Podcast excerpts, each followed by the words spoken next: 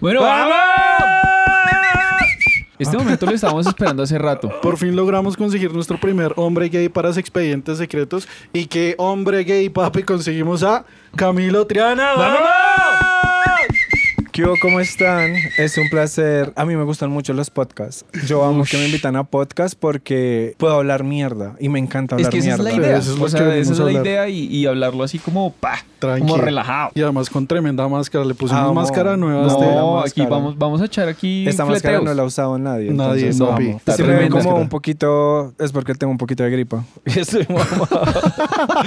Pero ah, tremendos temas hoy picantes, muchas cosas que nosotros como hombres eh, hetero, parece somos súper ignorantes del tema y tenemos muchas dudas al respecto que aquí Cami Triana nos va a resolver. Desde que eso sepa, ¿no? Porque pues tampoco es que sepa mucho sobre el tema. Pero sabes más que nosotros, weón. Sí, total, Probablemente, probablemente. Total, total. Acá estamos para resolver las dudas. Entonces Todas las empecemos. dudas. Tiren todas la las primera. dudas. Eh, mi primera pregunta es en cuanto a ¿en qué momento viste tú como, uy, marica, a mí las mujeres como que no me llaman mucho la atención, hay algo diferente en mí? Pues yo creo que no hay un momento, nunca hay un momento, ¿sabes? Yo digo y siento que es así, uno nace gay o nace hetero, o sea, no es algo como que tú construyas a lo largo de tu vida.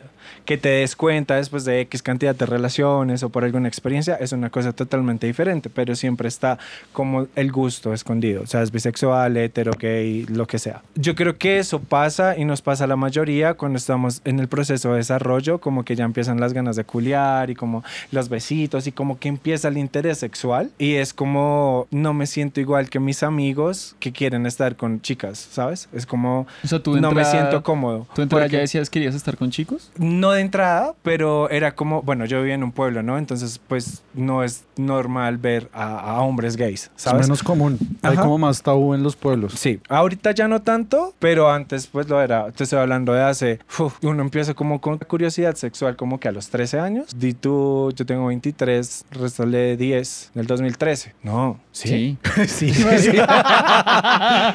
Silencio incómodo. No, yo no tengo 23, yo tengo 28. Uy, marica, se quitó Entonces, cinco años. 13, menos ¿Cómo- cinco, cómo así? 2008, 2008, 2008.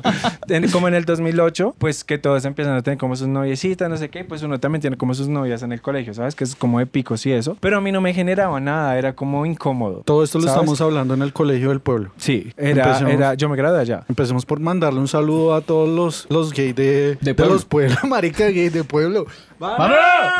Saludos, los- hermanas. Ah, a mis hermanas de Y a pueblo. los, a los gays de los pueblos que no han salido del closet también que se animen. A todos, en general, pues igual ni siquiera es que se animen, eso es un proceso muy personal, ¿sabes? Como que, bueno, ya hablamos de eso. El punto es como que uno está en la vaina como de piquitos y que quiero tener mi novia porque mis amigos tienen novia, pero uno no se siente cómodo. Entonces, eso es como la comodidad con la persona con la que tú estés. Entonces, yo me empecé a dar cuenta por eso, porque no me sentía cómodo compartiendo como cosas íntimas, un beso, una tomada de mano, como cosas así, con chicas. Pero alguna vez te besaste con una chica o pasó algo con una Sí, chica. obvio. Yo aún me beso con mis amigas. Ah, ese es un buen dato. Normal. ese es un buen dato. Sí, pero no, o sea, yo me beso con, con chicas ahorita, más como por, por Como- los jajas, Como ¿sabes? Desparche. Sí, como por los jajas, en la fiesta, amiguitas, normal, pero no porque, o bueno, no sé, tal vez en algún momento llegue alguna chica que me guste mucho, ¿sabes? Y tengo una Ok. relación con ella, pero por el momento no ha pasado. Mm. Y sí he tenido sexo con mujeres y por eso puedo decir que soy gay, porque me gustan los hombres. Porque ya estuve con mujeres. Uy, ahí como que se me torció la mente un poco. Como que o empiezan a salir o sea, puede ser, 400 o sea, te puedes definir un poco como bisexual. No, no, no soy bisexual, sino que Exploraste tu Ujú. sexualidad y descubriste que no. Ah, ok. Diferencia más marcada entre tu experiencia con las chicas y con los manes. La química. Todo es cuestión de química. Es como con las personas, ¿sabes? Es, sales con dos chicas. Con una de las dos vas a tener más química. Las dos chicas puede ser una chica y un chico. Tengo química 100% solo con, con los hombres. Con las mujeres no. Esa es la única diferencia para mí. Bueno, y el colegio te, te la empezaban a montar como, uy, ese man fijo es gay o había Sí, bullying o algo obvio, yo era muy afeminado, de hecho. Pero yo no, no era como afeminado, afeminado, sino yo era muy delicadito. Y yo siempre he sido muy consentido por mi mamá, a pesar de que no teníamos lujos ni nada, mi mamá me consentía mucho y la vaina. Entonces yo era muy delicadito con las cosas y pues pues eso me llevaba hacia como un, un lugar eh, afeminado, ¿sabes? Y pues eso tampoco es normal, porque pues normal es, los niños juegan fútbol, las niñas juegan con muñecas, si no Sí. juegas fútbol eres marica, ¿sabes? Ujú. Eso es como, en mi época era como eh, el discurso. Yo creo que existía Pues igual es que-. Pues ya no tanto. Ya no tanto, yo creo que nuestra más generación, deportes, nuestra generación igual se, se vio como muy empapada como de todo eso, ¿no? O sea, como había un machismo así fuerte poquito en a todo poquito pues se han abierto más cosas, ¿sabes? Como que ya no es terrible ver a un hombre, no sé, en patinaje artístico o en gimnasia o en porrismo, ¿sí sabes? Antes sí, pues igual yo vengo de un pueblo, entonces las opciones eran muy limitadas. Entonces, o hacías esto o hacías esto, pero no había un punto medio. Eso como en primaria cuando éramos pequeños y a medida que fuimos creciendo, como que eso empezó a dejarse a un lado porque yo siempre he tenido una personalidad como muy fuerte en cuanto a mí me importa un culo si tú me aceptas, me importa un culo si tú me apoyas, me importa un culo si tú me quieres. Yo soy esto y, Y si estás acabó. bien con esto, cool. Y si no, pues de malas, el que se amarga eres tú. O en un momento de mi vida, yo como que ya tomé el carácter de por qué hijo de putas me la tengo que dejar montar de la gente. O sea, yo no soy como el hijo de puta o de la esquina para que cualquier man venga y se la monte por su inclinación sexual. ¿Has tenido problemas por eso? O sea, como que te has agarrado con alguien por eso. O sea, como que tú ya has dicho Ya como no, "Este ya no, pero antes sí. a me la vengo a claro. montar, pero me ha parido. Sí, obvio. Y yo intentaba pelear, me daban en la jeta, obviamente, porque yo siempre fui muy delgado. Yo era alto, pero era muy delgado. Yo no tenía casi fuerza, entonces me daban en la jeta, pero yo intentaba defenderme. Pero ya llegó un punto en el que ya no había necesidad de eso. Como que si eran momentos en los que, cuando llega el momento en el que ya no quieres que siga pasando algo, pasan cosas bruscas, ¿sabes? Como romper el ciclo en general, en cualquier situación, pasan cosas bruscas. ¿Y tú tienes como claro el momento en el que tú rompiste el ciclo? Sí, pues cuando te digo, como me mamé, me mamé, eso fue como, tuvo que haber sido un octavo, noveno de secundaria, porque para esa misma época fue cuando salí de closet. Y me mamé y ya fue como, recuerdo mucho a un amigo que se llama Cuadro Viejo, y se llama Oscar, le dicen Cuadro Viejo, que él fue de las primeras personas heterosexuales con una masculinidad muy formada, muy visible, muy lo que sea. Y el man era, él fue de mis primeros amigos hetero, hetero, eh, que yo puedo decir, fue mi amigo porque se interesaba en mí como persona, ¿sabes? Como un amigo y ya, no como el marica. del Sí, salón. como, marica, ¿cómo y, estás? y Oscar era de los primeros en decir como por qué se la montan al man. Entonces ya empecé, empecé a sentirme más apoyado por otras personas, por mi mamá, por mi hermano, por mis amigos, por mis amigas. Entonces de ahí para adelante como que noveno, la mitad de noveno, décimo y once hasta mi graduación fue muy chill. Tengo preguntas en cuanto al, al- al primer beso o al primer encuentro con un hombre que tuviste. ¿En qué momento fue? ¿En qué momento pasó eso? Mira que yo no me acuerdo. No recuerdo cómo fue mi primer beso con un hombre. Ni recuerdo con quién Eso, fue eso es raro porque, digamos, como que al menos yo, yo me acuerdo el primer beso que me di con alguien. Lo que pasa es que yo, el primer beso que me di tuvo que haber sido con alguna de mis, o con Tania, o con Juliana, o con Ingrid, no sé, con alguna de ellas, que eran mis amigas más cercanas del colegio. Pero como fue algo que no disfruté, Ujú. Claro, como mi mente borró eso, como- entonces no, no me acuerdo. Y de repente el primer beso con un chico, no recuerdo con quién fue, porque tal vez tampoco lo disfruté. O sea, Ok. estuvo bien, pero no fue algo como súper romántico, porque nunca estuve en una relación en mi adolescencia. Yo llegué a tener mi primer relación pasional, por así decirlo, en donde habían sentimientos mezclados después de que salí del colegio. Yo tendría como unos 19 años, ¿sabes? Entonces te puedo hablar del primer beso que me di con alguien Hablemos, Como hablemos, sí, como hablemos de, ese, de ese- entonces no del primer beso, sino del beso como que... Ok, ¿Te fue muy acuerdas más? chistoso, ¿sabes? Porque en esa época estaba de moda las farándulas. Yo me gradué en el 2011, me vine para Bogotá en el 2012 y en el 2013 empecé como a conocer personas acá en Bogotá y empecé a salir. ¿Sabes? Que uno se entubaba los jeans y tenía que el fleco largo y todas las vainas. Por allá cuando estaba de moda piña gay. Y... Uy, no sé qué es eso. Yo tampoco. Búsquenlo, googleenlo, googleenlo.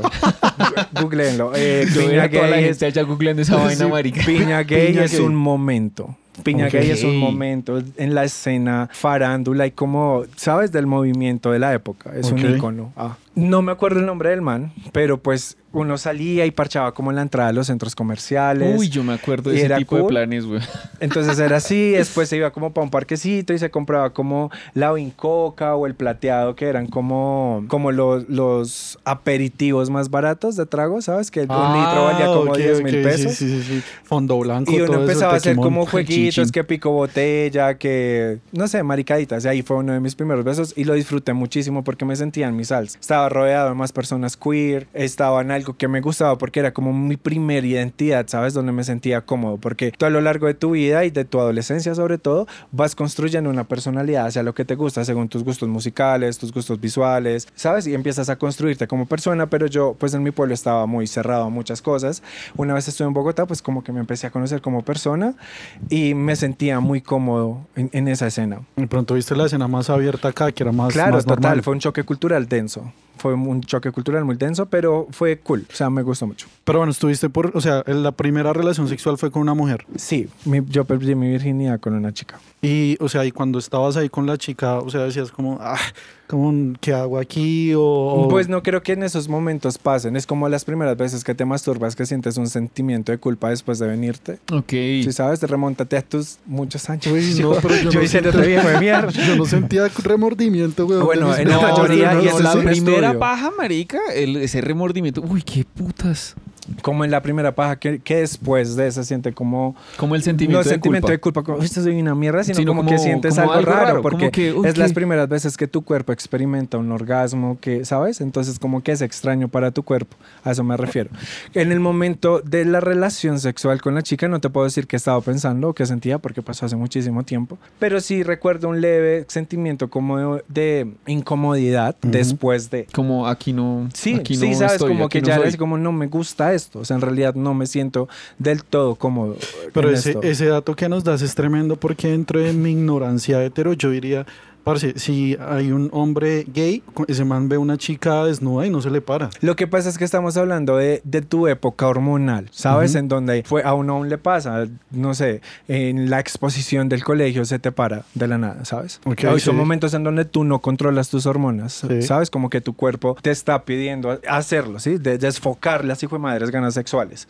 Entonces es como que no era como voy a verla desnuda y voy a, a tocarle esto y pronto le voy a chupar la- lo otro porque como no hace- pasa. Como la ¿Cómo excitación, como el momento más que otra primeras- cosa. Exacto. Las primeras relaciones sexuales no son como las que tenemos ahorita, que uno las disfruta y toca y chupa y mete y jala y no es así. Las primeras relaciones sexuales son llenas de nervios, de por dónde lo meto, de cómo lo hago, de mucha Claro. desinformación también, ¿no? Bueno, eso de la desinformación es algo con lo que todos nosotros Y hemos creo que pasa hemos- con todos sí, los seres humanos sin importar la orientación Bueno, yo sexual. creo que yo bueno, creo no que todos, todo hay sobre todo que tienen exacto. acceso a una educación sexual. Exacto. Cool.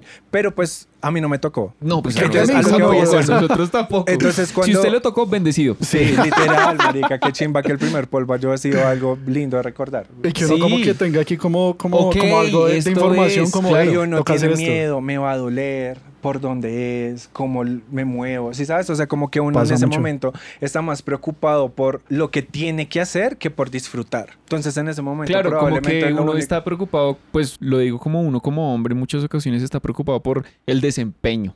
Mierda, marica, ¿y qué voy a hacer? Pero yo no creo que, que los primeros polvos de uno, o sea, en mi, en mi caso, los primeros polvos no era como de voy a quedar bien, sino no voy a durar un resto, o, sino era como de, como, uy, marica, está pasando, como, y, uy, ¿ahora qué hago? Y como que, Es como que- que... sigo ahí, pero yo nunca, nunca, nunca sentía como, uy, no, marica, me voy a venir muy rato, tengo que durar más. No, yo nunca No, pensé no, eso. bueno, digamos a mí tampoco me pasó eso Pero igual particularmente, pero sí preocupaciones Preocupación como de de, estoy algo. haciéndolo bien, ¿qué Había estoy preocupación de haciendo, alguna tal. vaina. El caso es como que no tenía mi mente en algo específico, simplemente era el momento. Pero entonces me imagino que sí estaba muy claro el primer momento, el- la primera primer vez que polvo con un estuviste man. con un man. Sí, sí, sí, sí, claro. ¿Cómo- También cómo fue estaba, ese- estaba muy nervioso, pero ya nervioso diferente. No era nervioso como por dónde lo met- No, sí era nervioso como "Uy, puta, es mi primera vez con un man. Es la primera vez que deseo hacerlo, Claro. ¿sabes? Porque mi cuerpo esta vez sí quiere culiar. Entonces era, fue muy nerviosismo y siento que fue todo muy lento. Y no puedo decir romántico, pero siento que sí fue muy preocupado por "Mm, no te lastimes, ¿sabes? Te duele, o sea, cosas así. Además que en el sexo entre hombres pues hay que tener, supongo yo, que creo que es así, hay que tener como... Pues ni siquiera hay como sexo entre hombres, porque pues el sexo anal también lo Sexo tienen anal. las, pare- las parejas heterosexuales. Ay, no, yo siento que tú tienes nervios. Porque es sexo anal. Y el sexo anal, los hombres heterosexuales también lo desean. Y hay mujeres heterosexuales que lo disfrutan. ¿Sabes? Siento que eso sí no va ligado a la desinformación. Con mil disculpas, siento que como que no, no va por ahí la vaina. Eres tú, papi no, como papi no. Sí, pues marica es sexo anal. Yo creo que es más, más que eso. Es como. Y marica, yo no quiero ofender a nadie. Sí, Pero sí, más que eso. por eso Sí, te digo, por ahí- está- estás yo ahí nervioso. como, Ay, marica, Ay, marica, no quiero cagar, cagar. no Estás nervioso, eh, pero lo cool es que estoy seguro que las personas que están viendo u oyendo esto lo están tomando como lo que tú dijiste al principio. Somos ignorantes en muchas cosas y el invitado como que va a tratar de, de tumbarnos esas Ilustrarnos, weón. Entonces, como que chileate con eso. Bueno, yo tengo una pregunta. Tú contabas que la primera persona, o sea, el primer hombre con el que estuviste, el man estaba súper preocupado porque tú. Los dos. Pues no te Los dos lastimaras y porque tal. éramos de la misma edad. Ah, ok. No, era- Mi pregunta era como si ese hombre ya había, ya había tenido experiencias No, antes no, no o sé, fue la- como la misma de los dos. Creo que no lo hablamos, pero pues si yo pienso no tenía mucha experiencia, ¿sabes? Y ya, ah, obviamente pues el sexo anal sí necesita más preparaciones y esas vainas, pero fue como bonito, no es como algo súper que llegó, fue traumático, me, me- me dolió el culo cosas así, no. Pero lo disfrutaste. Lo disfruté desde el punto de que lo estaba haciendo con una persona que me Que gustaba. realmente deseabas. Ujú. Claro, no era como. Sí, porque marica, o sea, las primeras veces, o sea, yo creo que eso nunca dejó- deja de doler, yo no soy pasivo, pero me han dado. Y eso nunca deja de doler, pero uno con el tiempo ya sabe que, marica, si uno quiere hacerlo, tiene que estar concientizado de que va a ir a disfrutar algo, porque si tú entras a, a culiar y como marica me va a doler un culo, pues te va a doler un culo. Te va a doler el culo. si te parchas con literal. Y, y- pero si te parchas en la situación, como que está cool.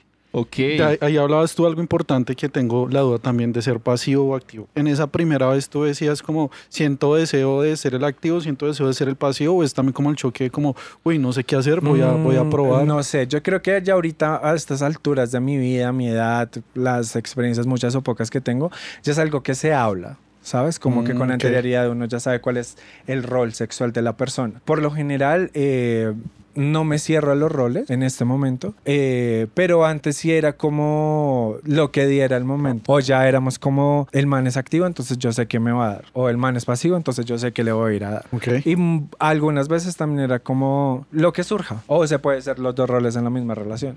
Pero eso es en cuanto a ti o en general. En, como en los cuanto a mí, en cuanto a mí, porque la, la sexualidad es un universo. Es un universo, ñero. Es un universo de poses, de zonas erógenas, de fetiches, de, ¿sabes? De mil cosas. Entonces, es como yo no puedo hablar por nadie de cómo se disfruta el sexo. o de No, ni más faltaba. Ni, ni, de- No, sí, ni claro. gays, ni de mujeres, ni de heteros, ni lésbicos, ni to- tríos, todos nada. O tenemos sea, nuestros ahí gustos y nuestros guardados. exacto. Entonces, Bueno, hablando de esos asuntos y de esos fetiches, ¿tú consideras que tú tienes algún fetiche? No, No, no. no, no tengo fetiches. ¿Y te ha tocado? Tengo fantasías, sí, pero fetiches no tengo. Ok, no, no tienes fetiche de pies ni nada. No. ¿Y te ha tocado Yo o alguna salí pareja con un que man sí? que tenía fetiches por los pies. Pero, ¿y qué Pero te nunca decía? hicimos nada. Ok, Ah, o sea, no me dijo nada, cómo me ok. gustan los pies y yo como, ok, si se dan las cosas a largo plazo, pues en algún momento me explicas a ver si yo puedo, Accedo. uno, ayudarte a disfrutar y dos, disfrutarlo yo también, ¿no? Porque pues... Sí, no, ajá. pues no. Pero no lo he hecho. Siento que el único fetiche como tal que, que he disfrutado, pero que no lo tengo, o sea, no digo cómo me gusta esto, fue con alguien que estuve que le gustaba como que lo amarraran o, Ok, o usar como, cuerdas en algunas...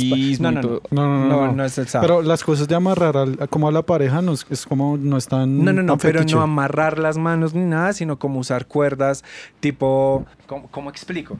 Haz de cuenta que esta es la verga, haz de cuenta que el micrófono es la verga, acá tiene las huevitas, entonces como con una cuerda amarrar acá, ¿sabes? Como- o amarrar las, o poner la soga como en el cuello, ¿sí sabes? Como sentir algo que te está apretando y que no sean solo las manos. O Es que como creo que de con- amarrar, no sé cómo se llamará el fetiche, si tiene el nombre. Creo que hay algo detrás de eso porque digamos y cuando cuando está eso de ahorcar al, al otro o hay gente que incluso se ahorca cuando se está masturbando como que aumenta el placer entonces creo que eso va ligado a esa parte Yo no sé si eso tenga, el fetiche tenga un nombre como tal, pero era eso. Es una buena cuestión para consultar. Tenemos bueno. una consulta ahí. me quiero me quiero volver un, un poquito cuando ya tomas la decisión listo vas a salir del closet cómo fue eso en tu casa en tu familia qué dijeron Yo lo manejé exactamente igual como te conté ahorita, que me importa un culo. Yo se lo conté a mi mamá.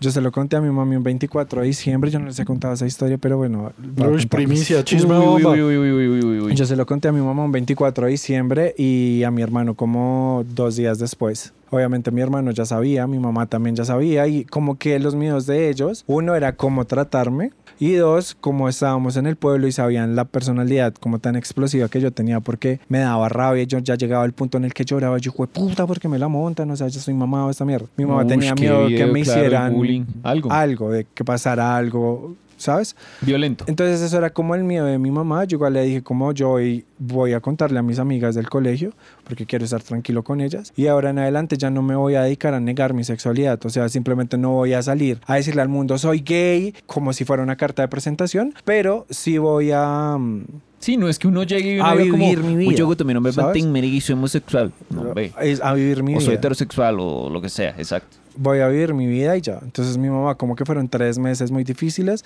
ya con el tiempo se asimiló y se empezó a construir una, no una nueva relación, sino se empezó como a, a, a pulir algunos aspectos, algunas cosas, como yo ya me sentía libre de decirle a mi hermano, como cuando usted dice eso me siento mal, o cuando usted hace eso me siento mal, cosas así. Entonces como que fue un poco difícil, pero doy gracias a Dios y siempre digo que somos muy pocos tal vez las personas de la comunidad que tenemos el privilegio de decir mi familia me apoyó desde un primer momento, porque siempre es un tema y que, muy y difícil. que hoy en día yo he visto que pues en el contenido que haces igual siempre está como tu mamá por ahí, tú le dices como, hey mami, ¿qué opina de que a mí me gusta la monda? Pues yo salí del closet hace, yo tenía 16 años, marico, o sea, hace 12 años.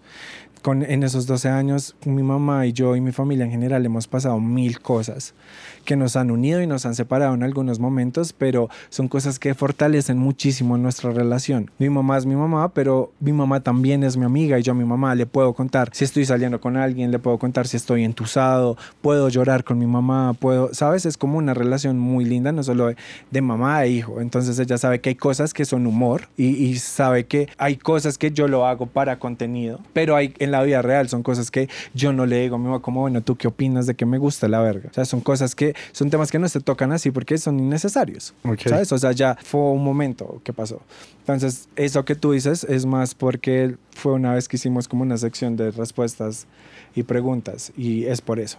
Y con mi mamá por lo general hablamos de, de todo de la vida y la comunicación con mi mami es yo viviendo mi vida como un ser humano que le gustan los hombres, no como si hubieran como cositas ahí curiositas como con pena, no. Entre mi mamá y yo creo que no hay tabúes a la hora de hablar de nada. Eso me parece tremendo, ¿no? Porque igual quiero que hay muchas personas que no tienen esa confianza y esa relación tan chimba con la mamá No, pues o con es el como papá, el apoyo, ¿no? lo que tú decías. O sea, como que Sí. dentro de todo, pues te fue bien. Pagano. Y no solo Pagano con mi mami, lado. con mi hermano también, pero mi hermano no, pues ya se fue.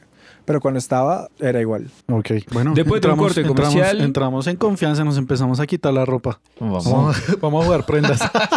No me hago responsable por nada. Ay, ya que entramos, ya que entramos en confianza, siento que ya puedo, uf, ya como votar comentarios más libres porque digamos, lo digo porque digamos, en mi familia. Porque digamos, Sí, no, en mi familia. Déjame dejar hablar con un papi. Y yo acá. Una Yo vivo en centro familiar. En mi familia, por lado de mamá y por lado de papá, ahí tengo un primo que es gay. Pero eso dentro de la familia no se toca. Todo el mundo sabe que hay un primo gay, un primo gay. Ujú. Pero eso, si uno habla del, del primo gay, se ofende el tío, se ofende la tía. Eso, entonces como que uno trata siempre como de, de tocar todos esos temas. Pero así. yo les decía ahorita fuera de cámaras como no tengan miedo a preguntar o a decir porque pues si la idea es aprender, si te cohibes de decir algunas cosas, pues no vas a aprender No un un porque te vas a ir con tus dudas. Dentro del mundo del- de- dentro del mundo gay también pasa eso como de los comentarios como no marica ese man lo tiene re chiquito o no importa tanto. Sí, no, obvio. Obvio, eso todo el tiempo pasa. De hecho, yo hablaba con una sexóloga, yo hice un video hace poco que está en mi YouTube, con una sexóloga y con ella llegamos a la conclusión de que por lo general los hombres siempre tenemos una carga más grande a la hora de tener relaciones sexuales, hablando como de una relación sexual heterosexual. Ahora, una relación sexual homosexual tiene como más una carga el que va a ser el activo, ¿sabes? El que va Claro, el que va a dar. por el tamaño, por la duración, Y por el porque se pare, porque si no para esa onda no funciona. Exacto, y entonces llegamos a eso. El punto es que sí, claro, todo el tiempo hay comentarios de que él lo tiene grande, él lo tiene chiquito, él lo tiene torcido, él lo tiene delgado, él lo tiene... Siempre hay. Siempre hay. Pero pues también ahorita la vaina es como, y qué putas. O sea, yo, yo siempre he dicho, y esto siempre lo he dicho siempre, yo creo que nunca he hecho un comentario feo sobre alguna experiencia sexual que haya tenido en cuanto al tamaño del pene. Y es como, marica, nosotros no elegimos el tamaño con el que nacemos. Eso- o sea, es algo que no se controla. Y no lo podemos cambiar. Eso es una vaina con la que nosotros, digamos, como en ocasiones que hemos hablado con chicas, les preguntamos mucho acerca de eso, como que el tamaño importa o no. Entonces hay opiniones divididas, pero nosotros siempre llegamos a la misma conclusión. No se Papi, puede cambiar, marica, Nosotros eso no podemos hacer nada, marica. Llegate Si con te- ese cosito. Sí, ya, No, baila. igual yo hablaba con la sexóloga, ella desde el punto científico y desde el estudio y sobre su profesión. Ella dice como un pene de 5 centímetros en erección es suficiente para Ah, papi, hacernos sí. llegar. No, papi, estamos no, de sí. puta, la cagué. Entonces, papi, tengo una vaina. Entonces, como ella dice, es- eh, con ese tamaño, es, es que no recuerdo si es 3 o 5. Con ese tamaño ya Yo he es escuchado que tres. suficiente para hacer llegar a un orgasmo a una mujer. Yo he escuchado que tres alguna vez por ahí en Pero pues para gusto los colores, tipo hay chicas que les gustan pequeño y grueso o pequeño y delgado o no tienen rollo en realidad porque en el sexo no todo es la penetración del Eso miembro. es- Eh, eso es hay unas otras personas que les gusta pues la una verga grande, marica, ¿sabes? Para Bueno, gusto los Y, colores. y tú, marica. y para ti, ¿el tamaño importa? Para no, ti. No, en realidad no. Igual la vaina también está muy en con qué tipo de personas o, o cómo estás manejando tú tu vida sexual. Y siento que esto es en general. Es como si estás viviendo una vida de soltero y disfrutándote la vida, acostándote con cuanto quieras, cool, ¿sabes? Pero pues no te estás dando la oportunidad como de formalizar una relación y que el aspecto sexual deje de ser como una cita para culiar y ya, sino como, ok, esto es lo que hay, la pasamos rico, pero ¿cómo lo mejoramos? Nosotros, bueno, en mi caso, Ay, no. ¡Epa! Otra ya. prenda, ya vamos dos prendas. Yo me estoy ahogando. Pues sí, espérate. Me estaba ahogando, marica. ¿Y cuál era la pregunta que bueno, iba a hacer? mi, mi pregunta es, siento que la sexualidad se ve drásticamente como mejorada cuando tengo una relación con una chica larga con la que puedo como eh, hablar de todas las cosas Explorar. con calma y Sí. explorarlo y todo el cuento. Digamos como que en tu experiencia has tenido mejores relaciones, o sea, como que hablando del sexo, mejores experiencias con una relación larga o en cuestiones como Pasajeras. esporádicas. Pues es que hay momentos de momentos, ¿sabes? Obviamente cuando uno tiene una relación larga, pues se hablan las cosas. Como, no me gusta esto, si me gusta esto, como uno se puede abrir más a fantasías, como quiero que intentemos esto, bla, bla, bla. Pero también han habido momentos que en mi vida de soltero que he dado con personas con las que hemos salido por un par de meses y solo nos hemos acostado dos, tres veces. Y ha sido increíble, sin tanta vaina sexual Ok, como charla o cosas así. Como hay otras con las que pues han pasado como situaciones incómodas a la hora de la culiar. Ok, en O sea, es que cuanto- siento que eso nos pasa a todos. Es que eso nos pasa a todos. A todos y Ok. todo el tiempo. Y eso es un tiro al aire, porque uno no sabe. En cuanto a ese tema, Literal. desde como yo lo veo desde afuera, yo siento que eh, los gays son como que es muy difícil encontrar una pareja para formar una relación seria que dure. Si es así o es algo que me estoy imaginando. Todo es relativo, todo es relativo. O sea, yo no sé de estadísticas ni de índices de absolutamente nada, pero la promiscuidad la hay en todo tipo de relaciones. Sí. ¿Sabes? La vaina es que ahorita la gente siento yo que le tiene miedo a estar en una relación, porque la gente le tiene miedo a salir heri- herida, ¿sabes? Y está bien. Entonces de pronto es por eso, uno. Dos, también es porque no es como visiblemente fácil de descifrar si dos manes que van por la calle caminando y no están tomados de la mano son pareja. Y de repente si lo son y llevan 20 años juntos. Ok. Siento que es un poco más difícil de saber si son o no son pareja. Como puedes salir a un parque y ver al papá, la mamá y los niños. Y dices, bueno, probablemente llevan lo que lleven los hijos al menos 3, 4, 5 años. Bueno, otra pregunta, ¿cómo es ese coqueteo gay? Entonces, digamos, entre ustedes ya con una mirada, ya, ya tú ya puedes decir, ah, ese man es gay también, voy a caerle. Yo o no, ¿Cómo es? muchas personas dicen como que el radar gay existe. Ok. Yo no lo tengo, marica, yo no lo tengo. Yo soy como, a veces hablo con personas y era como, ¿te acuerdas que nos vimos en tal lugar? Y yo, sí, sí me acuerdo. Como marica, yo ese día estaba intentando como de, Como de hablarte y de yo como, una. O sea, marica, Venga, pero entonces Claro, aquí hay una vaina importante. Uno de hombre heterosexual es un ojete para las indirectas. No, no entiende nada. Eh, uno- No eh, pero nada. entonces eso No, es... pues acá tampoco, pues, marica, siento que así como tú dices, yo no entiendo nada, van a haber manes que dicen, se las cogí todas a ella. O hay viejas que van a decir, se las cogí Bueno, todas al man. pero digamos como que en ese sentido yo creo que hay un común denominador como del hombre de que uno es una hueva para las, eh, para las indirectas. Hay para todos. O sea, es como te digo, es para todos y yo soy una hueva para caerle a alguien. Soy una hueva, o sea, yo no puedo ligar, es como que hago, como, como se liga. ¿Sí sabes? Como que no hay una O sea, ¿a guía práctica para. Sí, por lo general. Porque ¿Prefieres- me da pena. O prefieres sea, porque que- es que yo también le tengo mucho miedo al rechazo. Ah, Entonces, como que me da miedo caerle a alguien y que me diga que no. Como- o como sea, no, por ahí no. Como que ah, me, me heriría ok. muchísimo cuando está bien que te digan que no, solamente que le tengo miedo al rechazo. Bueno, y, y- y ahora siendo creador de contenido, súper presente en muchas campañas, en muchos lugares, muchas marcas, igual por DM te mandan, hombres te mandan los packs, te coquetean, te dicen, vea, Mm, Yo siento que no pics". reviso eso. Yo no reviso esas cosas. Ahorita que lo pienso, siento que ha pasado como dos o tres veces. Pero que yo esté revisando cómo será que este mano como que le dé más prioridad a leer mensajes de hombres que de mujeres, no me pasa. Porque pues yo las redes no las veo como voy a ligar acá y porque tengo números, entonces probablemente la gente quiera conmigo. Yo no lo veo como eso, sino las redes sociales para mí, mis redes sociales son un lugar seguro porque he construido, hemos construido una comunidad en donde si estoy mal puedo expresar que estoy mal y sé que mis seguidores van a tener un mensaje lindo para mí, que si me desaparezco puedo volver y voy a encontrar un mensaje lindo. Entonces como que yo no uso, no uso mis redes sociales como para eso de más y hay manes que tal vez sí, pero no, como que no me fijo, no me fijo en eso. Desde el punto de vista gay, ustedes tienen como dudas respecto, no sé, a las cosas de, de alguien heterosexual o algo así. ¿No les importa mucho ese tema? Pues O- es lo mismo, es como tú en el mundo heterosexual tienes dudas de que estás en un lugar y ves a una chica linda y no se te genera, pero ¿será que ella es lesbiana? ¿No se te genera eso? Pues a nosotros nos pasa igual, como que la comunidad por lo general estamos en nuestros bares, no sé, ¿sabes? Como que si hay una fiesta, pasan cosas. Entonces como que ya se sabe más o menos qué círculo va a asistir, que si la fiesta es de un amigo y ese amigo es gay, pues lo más probable es que las personas que invite en su mayoría pues hagan parte de la comunidad. Entonces es como que ya no es como, ¿será que ese man es gay? ¿Será que no es gay? Al menos en mi caso no me afana. No me afana. Pues es que yo no estoy buscando ahorita una relación de nada, ¿sabes? Estoy dejando que la vida fluya y que, que, que surja, lo, o sea, que pase lo que tenga que pasar. Que se venga lo que se tiene que venir. Literal. que se venga el que se tenga que venir. Pero el punto es ese, es como que no sé, no, yo no puedo hablar de la comunidad porque de hecho yo no estoy tan activo en lo que es salir a bares o cosas así de la comunidad y en general.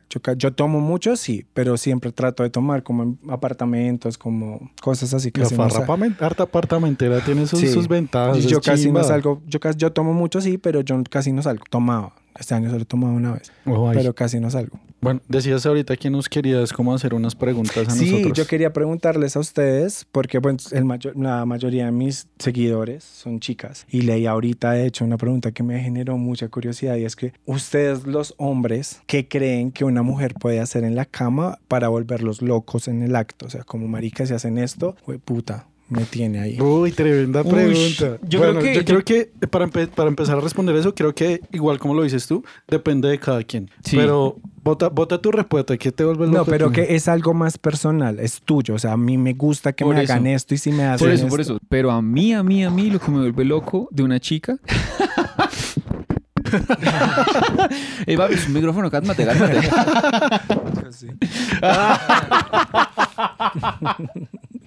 Bueno, eso también me trama un resto que una chica haga eso. Que una chica sea muy segura. Ok. Eso es como independiente de, de que tenga un cuerpazo o lo que sea, como que si la chica está muy segura de sí misma, eso lo transmite. Entonces, si la chica se siente cómoda sin ropa, me va a hacer sentir a mí como, uff, qué, Qué chimba lo que qué va a pasar. chimba lo que va a pasar porque la chica como que yo sé lo que soy, yo sé lo que tengo, es como, uff, Ok. papi, ahí entro con toda. En cuanto a mí, a mí me parece que la actitud de la chica en cuanto al sexo, como un poco como, como sin tabú, como, marica, vamos a hacerlo y vamos a hacerlo es con toda. Eso para mí, de entrada, me empieza como a mandar un mensaje como, uff, qué chimba. Pero eso es como para un polvo. Pero digamos, yo, yo creo que para uno de man, hay cosas que en temas sexuales, si a uno lo tiene en contexto, marica, lo tienen ahí, marica, de un Enculado. para toda la vida. En mi caso, una chica, weón, que, que sin miedo me diga, quiero hacerlo ya, quiero hacerlo tan lado, que como que no, no tenga ese No haya ese tabú como... de marica, puta. quiero ya, quiero todos los días a Se toda podría hora. traducir como que la chica sea morbosa. Como... Eso. Eh. Pues yo creo que muchas chicas lo son, pero muchas tienen como el miedo de, de no, de no demostrárselo a su pareja. Es que para sabes que, no es lo que siento mal. que es igual esos hijo de putas comentarios de mierda que si una vieja es muy abierta en el sexo, entonces es una zorra. No, no, no, no. No hablo de ustedes, no, no, no, yo te entiendo. lo que hay y, el que está, y el que esté Es en eso, mierda. papi, papi. Pero ¿tú estás en entonces qué siglo, marica? Pero entonces si los manes se acuestan con 10 a la semana son una chimba y son repros No, no, y no, no, no, no, marica, no, no, ahorita no. la sexualidad está para y el man es igual de hijo de puta perro entonces en su medida si se acuesta con muchas personas, pero no se mide con eso, o sea, marica, vive tu vida, o sea, miren, a mí la sexóloga me enseñó algo. Y es que uno, nunca vamos a ser más jóvenes de lo que somos ahorita. O sea, es decir, esto es lo más joven que voy a hacer por el resto de mi vida en este momento acá sentado. Y dos, solo tienes una vida. Y si tú te cohibes de disfrutar lo que es, Mike, si a ti te gusta culiar, si a ti te gusta consumir lo que quieras, si a ti te gusta viajar, si a ti te gusta vestirte, marica, hazlo. Tú, es tu vida, o sea, tú no vives por lo que dijo ella o por lo que dijo Camilo en el podcast o por lo que están haciendo estos manes en general. O sea, tú no puedes vivir por eso, tú no puedes vivir por nadie y nadie puede vivir por ti. Entonces, como que las personas individualmente somos las únicas que tenemos el poder para disfrutar de lo que hacemos y lo que nos gusta. Y si uno no toma esa decisión, baila. Y no se pongan a esperar el momento correcto, marica. Aprovechen. Aprovechen cuando, cuando pueden. Ah, bueno, yo quería agregar algo Dilo, chiquito dilo, y es como... Se me olvidó. Ah, bueno, listo. No, muchas Ah, gracias. ya, ya. Es como, marica, yo quisiera que todo el mundo pudiera decir, yo soy esto, a mí me gusta esto, y es del respeto al que le guste, bien, y al que no también. Ya llegará al que sí, y se casa y se enamore de lo que yo soy, de lo que yo tengo para ofrecer. Saben, es que, ay, es que a los manes les gustan las viejas con eh, las piernas duras. Entonces voy a hacer ejercicio como marica, pues si tú no te sientes cómoda con las No, piernas, exacto. nada, los, los hombres, no sé, a las mujeres les gustan los manes que tengan el pectoral gran marica y mujeres a las que no. Y Hay mujeres a las o sea, que hay les casos gustan gorditos, Gordito, barrigones. gordito. Hay muchas muy chicas- delgados, hay mujeres a los que les gustan los hombres afeminados, que les gustan los hombres delicados, que les gustan, o sea, marica para los gustos, Pa' los los gustos, los colores. ahí de todo, está. Aquí salió a buscar lo Exacto. tuyo. Yo iba, yo, yo estaba, era como pensando también en cosas que a mí me mantenían así siempre firme con una chica y es una chica que sin miedo, güey, me esté mandando la mano ahí abajo cuando se le dé la gana. Entonces yo hay muchas veces que estoy con una chica ya como en una relación y les digo, parce, yo a veces como que estoy distraído en mil cosas. En el momento que usted quiera sexo, mándeme la mano allá abajo y yo lo que sea. Y eso me parece puf, un truco para que la chica se sienta como, ah, con este man puedo ser abierta, puedo hacer, puedo, puedo, para que, o sea, el man no va a pensar mal de mí. Creo que eso para mí en una relación es lo que me mantiene ahí firme. Y que otra vaina es que si uno va a estar en una relación que se pueda proyectar a mediano, al menos, o largo plazo, es como, pues, marica, pasarla bien. Imagínate tú estar metido en una relación de cuatro años pasándotela de la mierda. No, Yo creo que hay mucha con gente- inseguridades, con aguantándote cosas que no te gustan. No tiene sentido, marica, no tiene sentido. Yo creo que eso sucede, eh, creo que no es la razón general, pero hay mucha gente que le teme a la soledad, entonces prefiere estar en una relación así de mierda para no estar solo, entonces prefieren, estoy en esto, weón, prefiero esto y no estar solo o sola. Es que ahí ya entra un debate muy amplio y es como, pues, marica, te estás aguantando una relación en la que te sientes una mierda, pero de repente la terminas y te llega inmediatamente una persona que te hace sentir una chimba. Entonces yo no siento que es como miedo a la soledad, sino miedo a lo seguro. O sea, como que tú ya tienes Sí, es esto acá como- y no lo como- sueltas. Como el, Porque te da eh, miedo no encontrar algo mejor. Como la costumbre, que pues sea. que mucha gente también se acostumbra también a eso. ¿Qué, ¿Qué qué- video? qué otra pregunta tienes por ahí? Si se te ocurre algo. ¿Alguna vez les ha pasado a ustedes como hombres heterosexuales que van a acostarse con una chica y no se les para? Como por el miedo. Claro, que la claro. situación, o sea, como ya estoy acá y tiene que funcionar y no funciona. Claro, a mí me ha pasado. Yo creo, y es más, yo me atrevo a decir que a todos los hombres ¿Nos ha pasado en Nos alguna pasado. ocasión? nos ha pasado. Sí, sí o sí nos ha pasado. A mí me pasó en una, me han pasado como dos veces. Una vez con una novia que yo tuve como, pues estable. Uf, la- esa fue la primera vez que me pasó. Uf, marica. Pero que usted que se sentía nervioso, yo se me sentía asustado no, no, o no. simplemente no, se le paró. y- simplemente no pasó.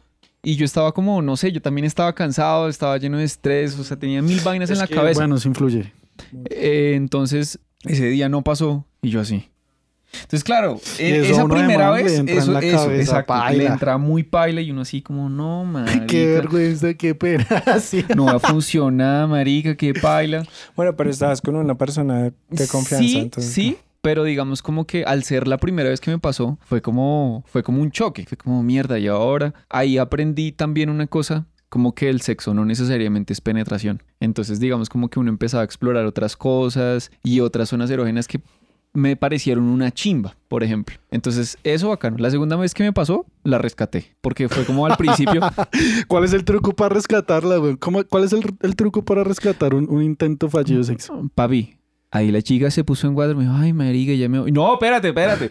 Prim, marica, y se prendió la vaina y yo dije, herda, marica, aquí voy El truco, para el adentro. truco, Y pa' buen adentro. truco. Buen Pero truco. pues, digamos, ahí fue, fue Es que porque estaba, sí, estaba como el feeling y yo estaba como muy nervioso también, como... También siento marica. que a uno le da mucha como cosa decir, no, no, no quiero. ¿Sabes? Y como... más de uno de marica, uy, a mí una vez me pasó que yo no quería con una chica, güey, ya llevamos, ya estábamos saliendo y llevamos mucho tiempo. Llegó un día, marica, en que estábamos agarrados, estábamos, y, y yo generalmente con cualquier chica con la que estoy así como en relación, como que si un día nos agarramos, hay una discusión por algo, ya ese día yo no quiero estar con ella y suerte, o sea, sexualmente ni nada. Y ese día, marica, nos pegamos una agarrada y tenía, ese día te- estábamos de viaje y ese día teníamos que dormir en la misma cama, en el mismo cuarto.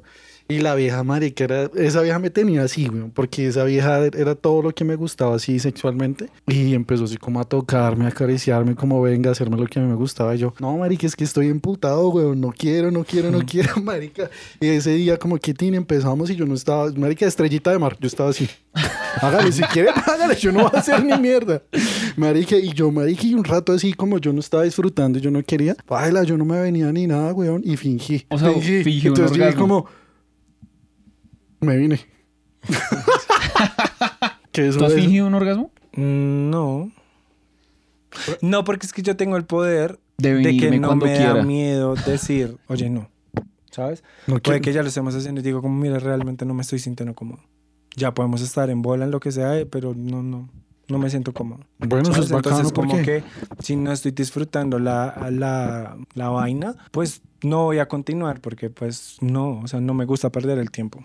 Eso está tremendo porque yo- la vez pasada también hablamos que hay muchas chicas que estando en medio del polvo no están disfrutando nada con el man y ellas prefieren ese es como, marico, espero que este man termine. Ah, En vez de decir como, no, mira, la verdad es que no me siento cómoda, no me gusta, vemos. Sí, es la falta de comunicación. Todo se traduce en eso. Falta de comunicación. Bueno, que empezamos a resolver preguntas de Instagram o qué? Sí. Hagámosle. amo. Uy, esto es importante. ¿Has hecho tríos? Sí, sí, he hecho como dos, tres tríos. en Pero mi han sido tríos de solo hombres con una chica Sí, solo hombres. No, solo hombres. ¿Y cómo te pareció la experiencia? Cool. Es cool. Fue con parejas. Estaban muy... Los, los dos chicos, las dos veces, estaban muy abiertos a disfrutar en serio. O sea, eran con parejas, era como que Ellos tú eran, no, entrabas eran pareja. a la yo pareja. era la perra. Yo, yo- yo fui el que aceptó decir sí, hagamos. Utilícenme, Pero lo, lo que lo quieran. disfruté, lo disfruté. ¿Qué ha sido lo más rico y feo en el delicioso que te ha pasado?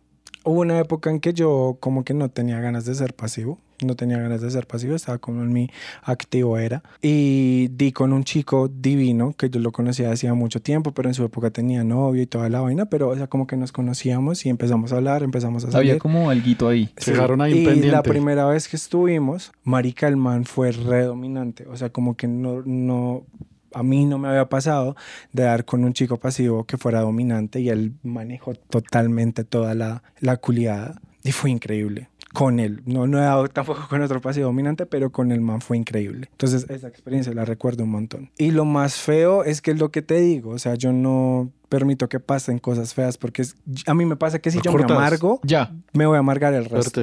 Y ni siquiera me molestan los olores, o sea, ¿sabes? Como que estamos teniendo sexo anal por el culo que más va a salir, pues mierda. Entonces, accidentes pasan. Y eso a mí no me molesta porque es como, marica, ¿qué más espero que salga? Por que, eso, que eso mucha gente no lo tiene. Es que creo que eso también es problema del porno. Que uno espera, pues, marica, y hay mierda. O sea, y sí o sí van Igual a pasar pasan los accidentes. lavados y de todo, pero hay accidentes. Entonces, eso ni siquiera a mí me molesta. Me ha pasado, le ha pasado a otras personas con las que he estado. Entonces, es como, Marica. Sí. Sí. Shit happens. Literalmente. Tal cual. Siguiente pregunta. ¿Con o sin pelos? me vale culo. Ahí voy es a lo que tú decías ahorita, que si tú te sientes seguro con lo que tienes, me transmites esa comodidad y lo disfruto más así. Si te gusta tenerlo peludo, tenlo peludo. Si te gusta depilarte, depilate. Si te gusta mantenerlo en un punto, manténlo en un punto. Podadito. Sí, como sea, como a ti te gusta, yo no tengo problemas con eso. O sea, prefieres que la otra persona se siente se sienta obvio, súper obvio, porque es que yo no disfruten. como, si no te depilas y tienes eso con la rasuradora es recién pasada, no, no, me vale culo en realidad. O sea, es como, a mí me gustan los hombres y disfruto el cuerpo de los hombres como sea. Tremendo, ese truco está, ese dato está tremendo. Eh, bueno, aquí hay una un poco pasada. Ah, pero- bueno, pues es que también hay una vaina de que para llegar a tener sexo se pasa por filtros, ¿no? Y si ya me gustas, si me río contigo. Claro, Ah, claro, sí, claro, claro. ok. Y yo creo que Hablamos eso una va, eso chimba, va como pues de parte y una- parte, ¿no? O sea, eso no es como únicamente desde, desde un punto gay, sino como que Ujú. uno siempre, Total. o sea, si uno va a estar con una chica, Bueno, marica, aunque también hay gente que, marica, se mete con lo que sea desde de la rechera. no Pero importa pues yo si hablo cambian. desde mi punto. Claro. O sea, por ejemplo, yo no puedo culiar borracho. No Uy, me yo gusta. tampoco. No me gusta y no puedo. no me interesa. Como que cuando yo estoy en el mood de tomar es voy a tomar. Marica, tú puedes hacer malabares. No voy a culiar. Punto. ¿Cuál ha sido el máximo de mamadas que te has hecho en un día? Ok. A personas diferentes. Eh, como ah, eh, en relación, dos, tres veces. Un día. y a Tal vez, porque pues no siempre se hace igual, pero yo, ay, María, yo soy un asco. Yo creo que también como, a- a- ah, bueno, pues estuve en un trío, pues dos, dos mamás diferentes en un mismo día, Pero bueno, diferentes habla- personas. hablando ya de sexo oral de bajadas, ¿tú prefieres que te bajen o tú prefieres bajar? Es un tira y afloje, me gustan ambos. O sea, y también es de moods, hay momentos en los que solo quiero que me la chupen, hay otros momentos en los que solo quiero chupar. Sea, es, es como de moods. eh, ¿Cuál es tu pos- la posición que más te gusta? A mí me gusta mucho el misionero, porque me gusta mucho como, ¿sabes? Como esa conexión visual, el poder besar. ¿Pero tú arriba o abajo? Ar- yo prefiero, sí, arriba, arriba, sí, me gusta mucho eso. Siento que la conexión es más, o sea, se vuelve más íntima la intimidad. Como que hay más conexión con la persona. Sí, ok. ¿Cómo se hace una correcta limpieza del recto? Lo intenté una vez y no me fue tan bien. Yo alguna vez escuché como que hay personas que se hacen un lavado como con café o cosas así. Es que hay muchas maneras, pues hay una sola manera de hacerse enemas, ¿no? Que es pues metiéndose líquido pues a través del recto. el punto es que mm, uno más uno sabe más o menos cuándo va a tener sexo, ¿sabes? Entonces mi recomendación es como trata de comer muy ligero las horas previas a para que tu intestino no esté tan cargado, porque no es lo mismo hacerte un lavado cuando desayunaste frutica, ¿sabes? A cuando te mandaste un calentado de frijoles, ¿sí ¿sabes? Como que el, el intestino va a estar mucho más cargado y vas a tener mucho más que eliminar y de repente la popó va a estar más espesa o más fétida o muchas cosas. Entonces, como uno, trata de comer lo más sano que puedas y puedes hacer dieta líquida incluso mejor porque no vas a tener la necesidad de hacerte un enema. Y dos, pues al menos yo cuando me lo... Uy, marica, yo no me hago un enema hace mucho tiempo, pero cuando me lo hago, me lo hago hasta el punto en que ya no sale el agua nada. sucia. O sea, que no salga y yo dígame, esta me la puedo tomar, pues no dejo de hacérmelo. Con agüita tibia, no hacérselo tan seguido porque eso lastima el intestino, la flora intestinal. Eso me lo enseñó la datos sexóloga. re interesantes. Eso me lo enseñó la Qué sexóloga. cantidad de datos que uno, en Que uno serio, tiene Y hay gente que se lo hace- completamente ignorante, güey. No, y se hacen enemas con listerines, se hacen ele- o sea, ¿qué? y yo no sé si eso sirva en realidad. O sea, nunca me lo he hecho con algo diferente a agua. Tocaría, yo, yo creo que de ahí toca revisar. Uy, creo que eso puede ser peligroso con listerine, weón. Pero es como cosas que uno ve. Sí, son vainas que uno lee o como que en Twitter, como es una red social en donde se expande la comunicación tanto, de repente uno está leyendo tweets a la nada y salen cosas que uno es como, ¿en serio? ¿Un enema con listerine? ¿Por qué? ¿Para qué sirve? ¿Qué se siente? ¿Para qué no le habla feo? No, porque Pues- después de tú lavarte, o sea, No, supongo yo- que eso es lo que piensa la gente como No, listerine. no ¿para qué creo, le huele no creo que lo hagan por eso. No creo que lo hagan. Yo de pronto lo ligo un poco más como sea los holds. ¿Sabes? Como la sensación- Como la térmica. No sé, se me ocurre a mí. Pero entonces Uy. tendría que ser como justo antes del acto. No, ¿Quién no sabe? Maricas, tenemos un montón de preguntas futuras. Imagínate, o sea, y todo esto como que es como, como parte del sexo anal y mucha gente, weón, que va así como, bueno, hágale, sin, hasta sin babas. no, y eso... Peligroso y creo que sin preparación y como sin, sin preparar la zona y sin usar ciertas cosas, como que no, no se va a disfrutar. Pues es que hay muchas maneras de que tú puedas llegar a disfrutar la penetración anal. No todo tiene que ser. O sea, tipo, a veces hay em, lubricantes para el ano que tienen ciertos componentes que no ayudan mucho porque adormecen la zona. Entonces, si tienes relaciones sin protección, pues se te duerme el pipí. Ah, lubricante. puta. ¿Sí sabes? Ay, no se Claro. siente nada entonces. Hay otras personas que dicen como no tanto a la lubricación, sino de pronto uso un plug anal durante un tiempo, Como pues ya para estoy dilatado y uso lubricación como para que no duela al entrar, ¿sí sabes? Como que hay muchas maneras, así que marica, el sexo es un universo, hay mil maneras de disfrutarlo, mil, mil, que mil, todos mil tenemos que explorar, aprender a explo- explorar y para que lo disfrutemos Aprender a más. disfrutar. Y explorar hasta donde tú quieras. O sea, yo soy de los que digo, es que mi pareja llevamos cuatro años y lleva dos años diciéndome que le dé chiquito. Marica, si no quieres, no se lo des y ya. O sea, la- el Exacto. chiquito es el tuyo, no de tu pareja. Y si tú no quieres, marica, pues no lo hagas porque vas a tener sexo, marica. El sexo está hecho para disfrutarse. No tiene sentido que hagas algo por presión y en general en la vida. Otra pregunta, ¿qué tan común es el beso negro entre los gays? Yo siento que es muy común. O sea, como que, no hay tanto tabú con eso. Sí, yo siento que no hay tanto tabú con eso, para nada. Siento que hay tabú con el beso negro. ¿Qué pregunta tienes tú? ¿Tienes pregunta por ahí? No, yo ya todo esto ha sido completamente educativo. No, inclu- incluso mira que yo haciendo parte de la comunidad aún tengo muchas dudas, tipo, me dan nervios cuando no estoy seguro de los pronombres de una persona, me da nervios acercarme, si estoy en el mismo grupo y que estamos compartiendo una charla, me da miedo preguntarle sus pronombres, a mí me da miedo, es como Pero, por miedo a cagarla, de decirle él cuando se identifica más que, como mi- ella. pero mira que si tú, si a ti te da miedo, tú siendo parte de la comunidad. Por eso, ¿Cómo eh, será Imagínate nosotros? uno, o sea, si yo entré también a esta conversación como, puta, ¿qué no decir? Sí, exacto. ¿Qué no decir ¿Cómo para no, no, cagarla? cagarla? es, es- es que eso era lo que yo, a mí me da miedo. Es que la- normalmente la gente piensa es como, si él es gay, él nos va a responder todas las preguntas. De repente, no. O sea, hay muchas cosas que uno no sabe también haciendo, hace pues por ejemplo, yo no te puedo hablar de una relación lésbica o del sexo lésbico. Hago parte de la comunidad, pero no sé. No, pero te entiendo, Cosas entiendo así. tu punto. Entonces es como, dan, a lo que iba es como dan muchos nervios de preguntar, pero si no preguntas, pues te quedas con la duda y siempre vas a tener el mismo miedo a cagarla o a incomodar a alguien. Es como siempre el del respeto. O sea, eso de que te voy a hacer un chiste para que tú digas las cosas y hacerte sentir incómoda, esto no más, pues no. O sea, los chistes como que si no tienes la confianza, no. No son chistosos. Ah, Entonces, como si, marica, si tienes curiosidad, desde que tú hagas la pregunta, el del respeto, que uno sienta que lo estás haciendo en realidad por curiosidad y no por burlarte, uno la responde. Yo a veces le pregunto a personas que tal vez me generan la duda de que sean no binarios o, sabes, que estén en su proceso, en una transición o algo, y yo les pregunto cómo, cómo me refiero a ti, cuáles son tus pronombres, no quiero ser grosero. Entonces, ya de entrada tú suavizas la vaina y dices, cómo me interesa una conversación contigo y me interesa que no te sientas incómodo a la hora de, ¿sabes? Y también el chiste de como que todo se tiene que hablar con la E porque te son, ¿sí me entiendes? Eso no es así. El pronombre es de la E para los pronombres. Ella o cuando no estás seguro, pues simplemente usas la E. No, Yo creo que aprendí muchas cosas hoy y más en cuanto, no sé si ustedes conocen a alguien o saben de alguien así con este caso, y es de muchos hombres, ya señores, de tu 40, 45, 50, que ellos ya tienen una familia, tienen hijos, y después de como de toda esa etapa, marica, salen del closet y empiezan a tener su vida gay.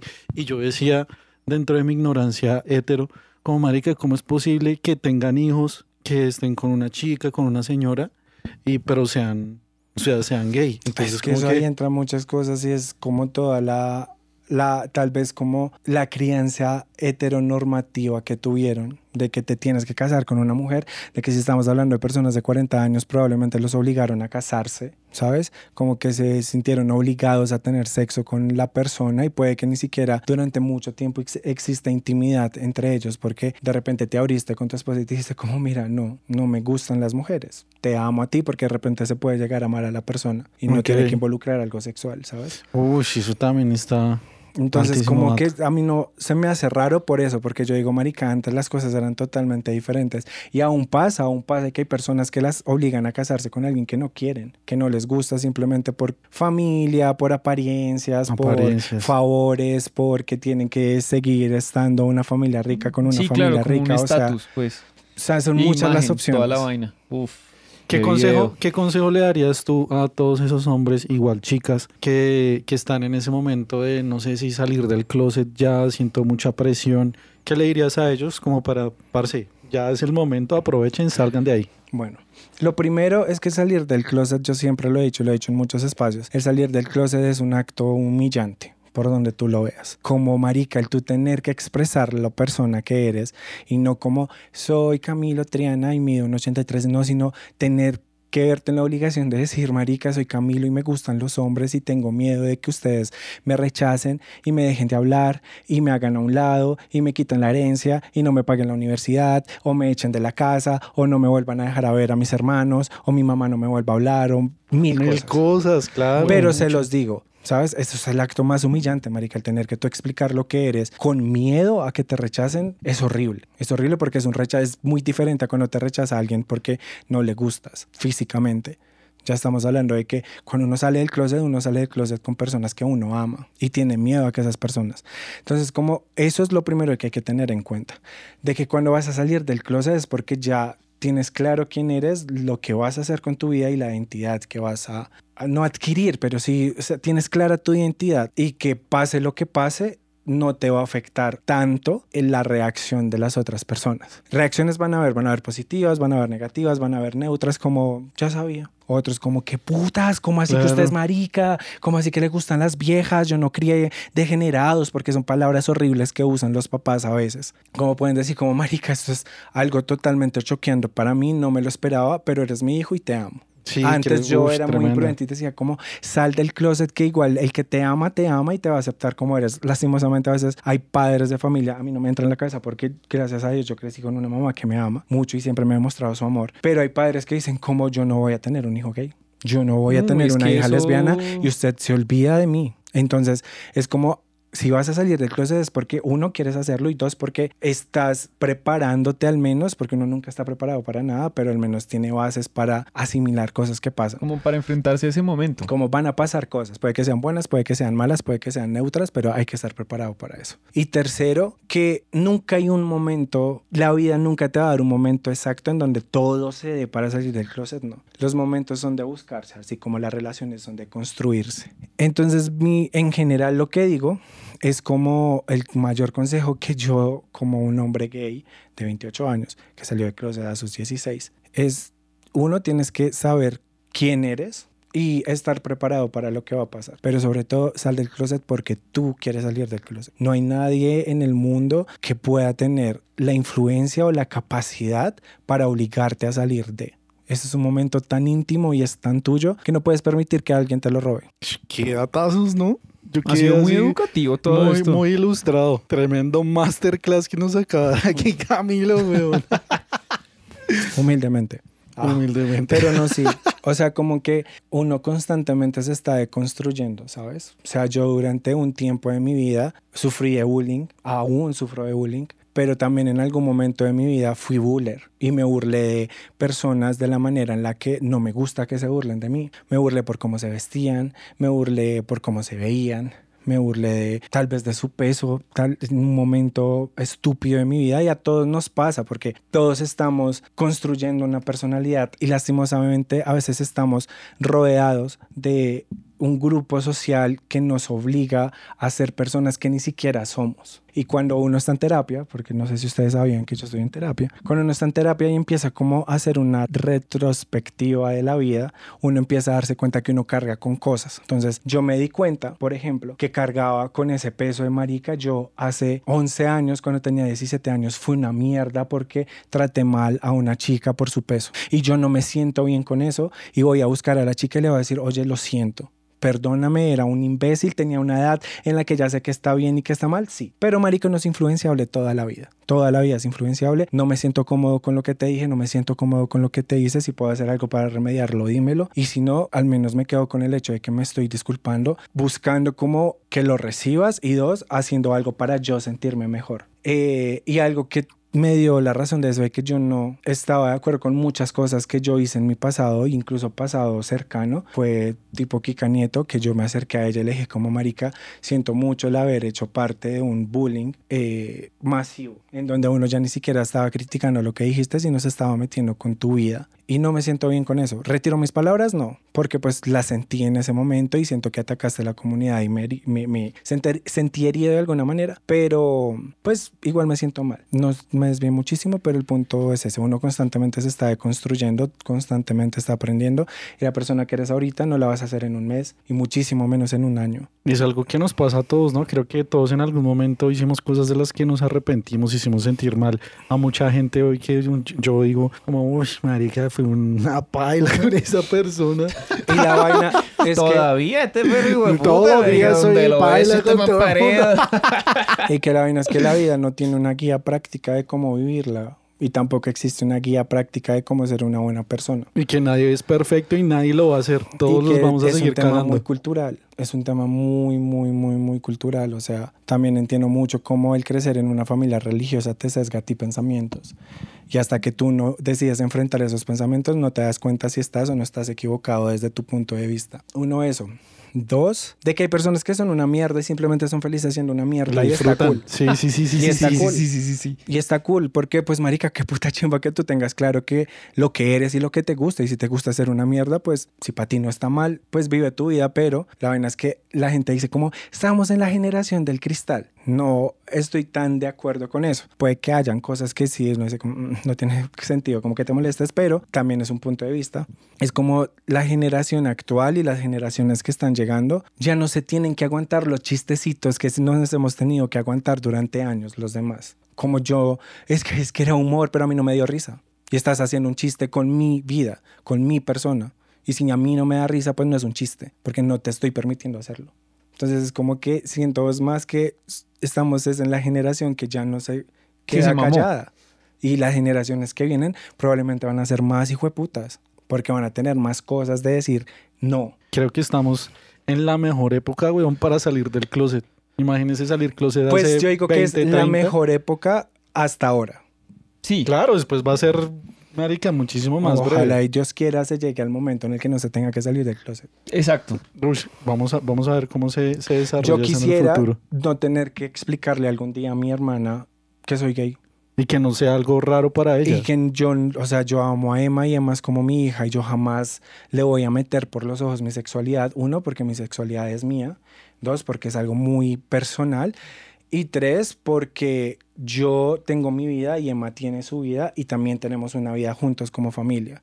Entonces, como si en algún momento llego a tener una pareja seria, pues que ella me vea con él y asuma lo que tenga que asumir, pero no tener que sentarla y explicarle, oye, Es que mira para que- mí sería muy cool poder hacer eso, pero pues también hay muchas cosas que de pronto ella tenga dudas y es muy diferente que ella me las pregunte a yo sentarla y decirle, pues mira, las vainas son así, porque pues también es muy choqueante para un niño, ¿no?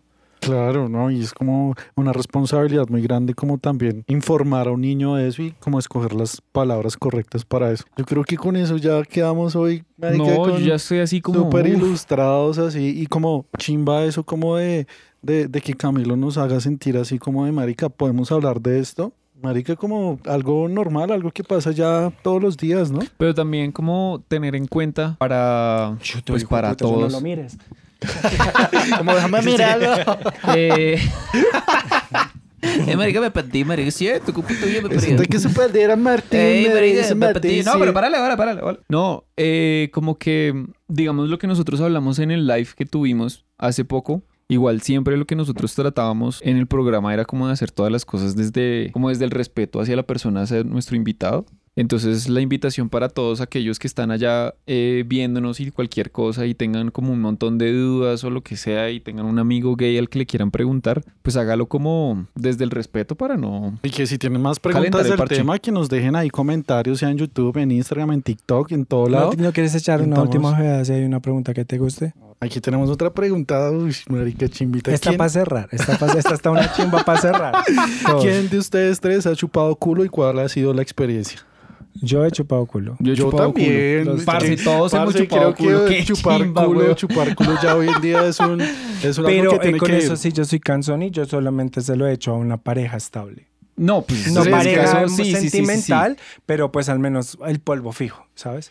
Si toca ser responsable, creo que no hay que chuparle el culo a, cualquiera, creo que Exacto. hable, hable de su chupada de culo. ¿Cómo, cómo- chupa- bueno, cómo- la ese chupada de culo que yo hice porque a mí no me la han hecho. No te lo han hecho. lo que pasa es que la primera vez que hubo un acercamiento, uy, apreté culo Se y asustó, dije como, se uy, marica, no sé. nervioso, Sí, como, claro, "Ey, claro, claro. sate, Ey, ey, sate, espérate, ey, espérate. sate, Ey, sate. ey, ey, ey, ey, sube un poquito, sube un poquito. Ahí no Por es. ahí no es, por ahí no Por ahí no es, por ahí no es la vaina. Pero la vez que lo hice, o sea, fue un momento como que me dejé llevar, ¿sí? Como un momento de excitación que yo dije, jue puta. Vamos a ver, entro. no, entra esas o sea.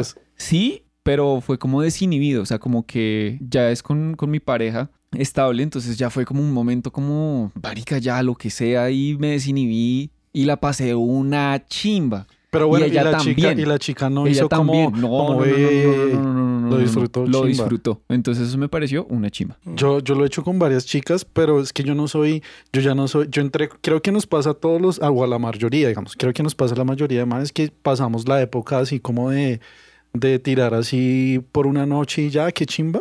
Yo ya no disfruto tanto eso, entonces yo ya soy de, de conseguir una pareja estable. O sea, puede que no seamos la relación más seria del mundo, pero marica, o sea, somos un polvo fijo, como algo Tienen exclusivo, algo exclusivo. con ese tipo de chicas, marica, yo creo que tres, cuatro chicas le he hecho ya, les he, les he chupado el chiquito, marica, y chimba. O sea, quiero que ninguna, o sea, como que uno tiene que ir como explorando, como ir bajando de a poquitos. como Claro, para eso ver no es la como chica. La Oye, chica ven, ven, ven, como- ven, déjame yo te chupo como culo, si marica. se siente cómodo. Entonces creo que empieza uno con, con la bajada normal, va bajando, va explorando, va subiendo como las piernitas un poquito y haga de papi. Ninguna, ninguna me ha puesto problema para nada y lo he disfrutado, pues me parece chimba.